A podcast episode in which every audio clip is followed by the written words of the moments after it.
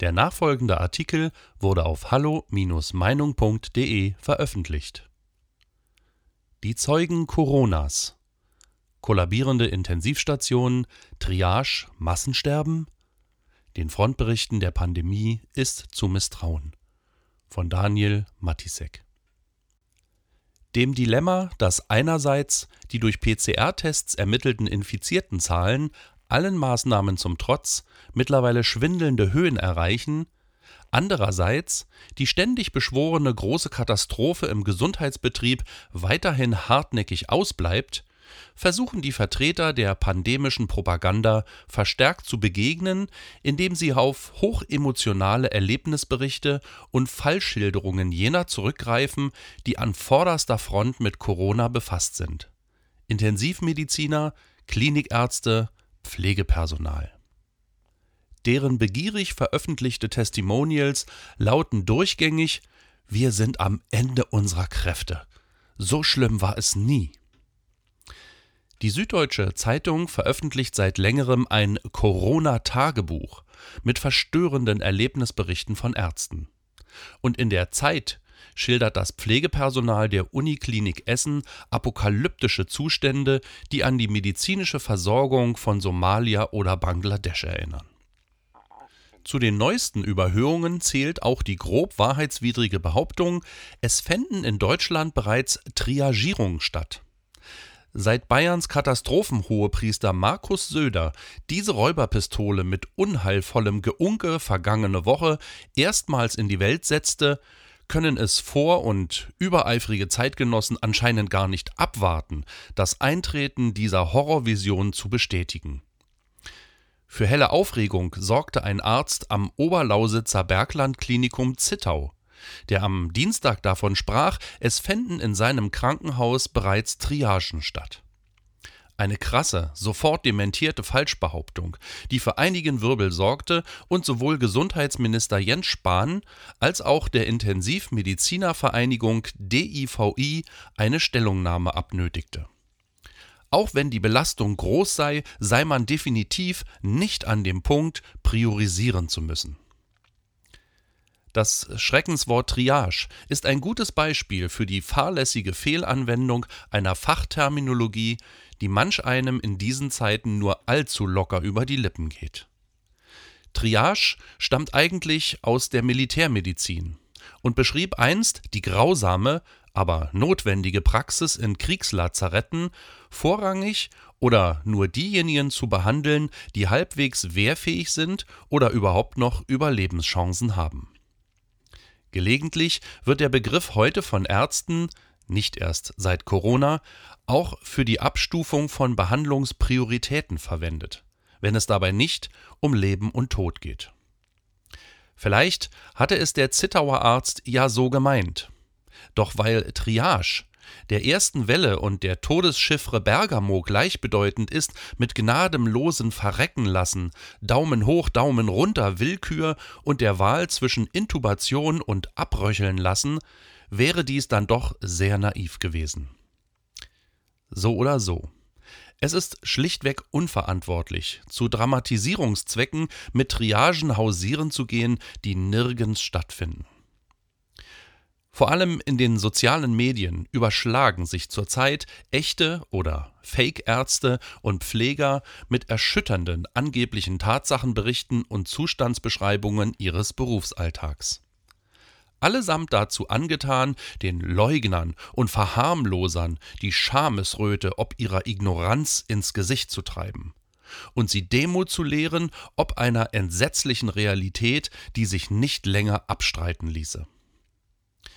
Besonders populär sind hier die Beispiele von topfitten, jungen, nicht vorerkrankten Infizierten, die angeblich kurz nach ihrer Ansteckung auf den Intensivstationen landen und dort elendig das Zeitliche segneten. Fast kein Tag vergeht, an dem solche Einzelschicksale nicht mit morbider Lust ausgemehrt werden. Die Frage nach dem Wahrheitsgehalt bleibt da schon mal auf der Strecke. Auf Facebook berichtete am 8. Dezember ein auf die Covid-Station versetzter Neurologe aus Berlin über einen 34-jährigen sportlichen Mann ohne Vorerkrankungen, der sich angeblich kurz nach seiner Ansteckung in der künstlichen Beatmung wiederfand und um sein Leben kämpfte. Ich sah in seine Augen. Tränen rannen über die Wangen. Ich habe so eine Scheißangst. Ich will nicht sterben, murmelte er, und ich stand hilflos vor ihm. Schreibt der Arzt pathetisch. Und um bei Facebook-Lesern den Schock komplett zu machen, fährt er fort, zu meinem nächsten Dienst war er nicht mehr da. Ich schätze, er hätte gerne ein schönes Weihnachtsfest gehabt und in ein paar Tagen seinen 35. Geburtstag gefeiert. Der Post verfehlte seine Wirkung nicht. Zehntausende Heulsmileys, tief betroffene Kommentare, Beileidsbekundungen und blankes Entsetzen, wie erwartet. Der Clickbait-Horror hat funktioniert. Das Dumme an der Geschichte, sie kann nicht so stimmen. Findige Rechercheure, reale Faktenfinder also, nicht solche vom Schlag der Korrektiv-Zensurbüttel, wiesen schon kurz nach Erscheinen des Posts nach, dass in Berlin in der fraglichen Woche kein einziger Patient in der Alterskohorte von 30 bis 39 Jahren verstorben war. Damit konfrontiert, ruderte der dramatische Doktor auf Facebook plötzlich zurück und fragte listig arglos Behaupte ich irgendwo, dass besagter Arzt verstorben ist? Auf genau diesem Niveau läuft die Meinungsbildung zu Corona seit Monaten ab. Sensationspropaganda, Angstmacherei, Halbwahrheiten zur Stimmungsmanipulation. Das erste Opfer im Infokrieg ist immer die Wahrheit.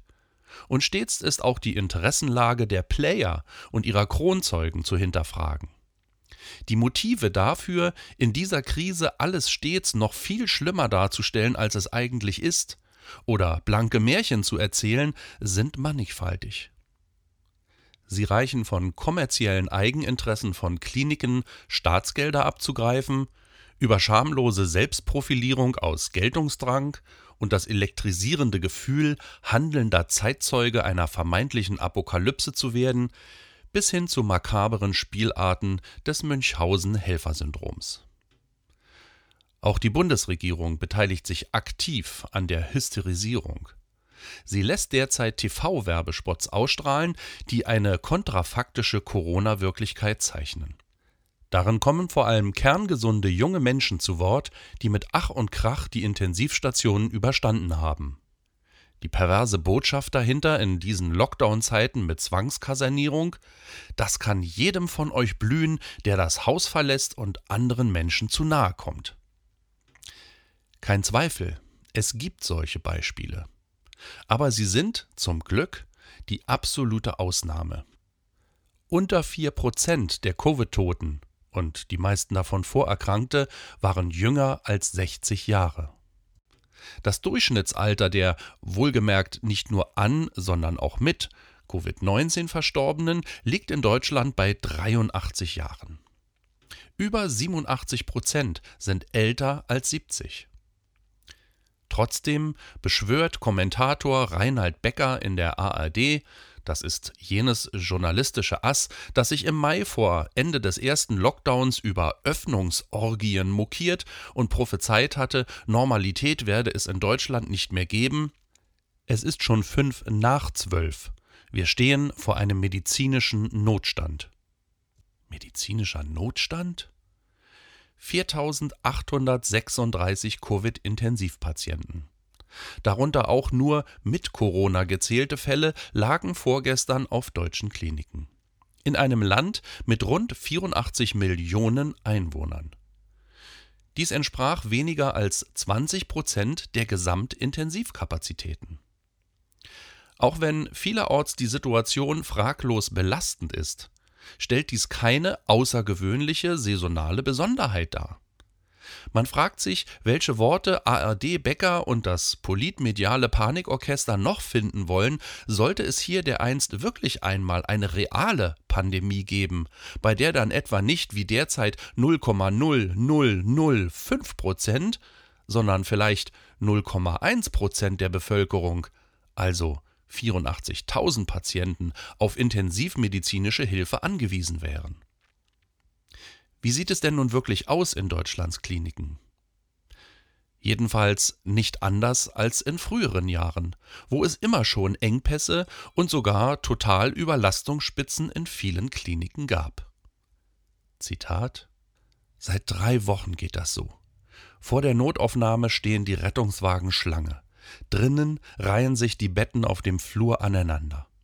Alleine heute hatten wir zeitweise acht Rettungswagen pro Stunde. Normalerweise fangen wir bei fünf schon an zu weinen, sagt Dr. Peter Friedrich Petersen, Leiter der Notaufnahme des Klinikums Höchst. Das städtische Krankenhaus ist kein Einzelfall. Überall in der Stadt platzen die Kliniken aus allen Nähten, müssen immer wieder Patienten in Krankenhäuser im Umland schicken. Vor allem die Intensivstationen sind dicht. Aber auch auf den internistischen Stationen sind keine Betten mehr frei. Zitat Ende.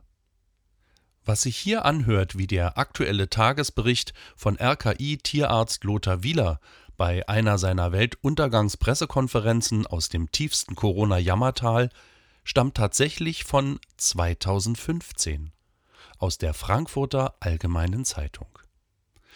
Nur ein Beispiel von vielen dafür, was es in Deutschland saisonal und regional schon immer gab, ohne dass deshalb ein ganzes Volk hyperventilierte damals, bevor sich die ganze Welt in Monofixierung auf ein Virus plötzlich der Sterblichkeit bewusst wurde und beim Versuch, sie zu überwinden, die soziale und ökonomische Selbstverbrennung in Kauf nahm.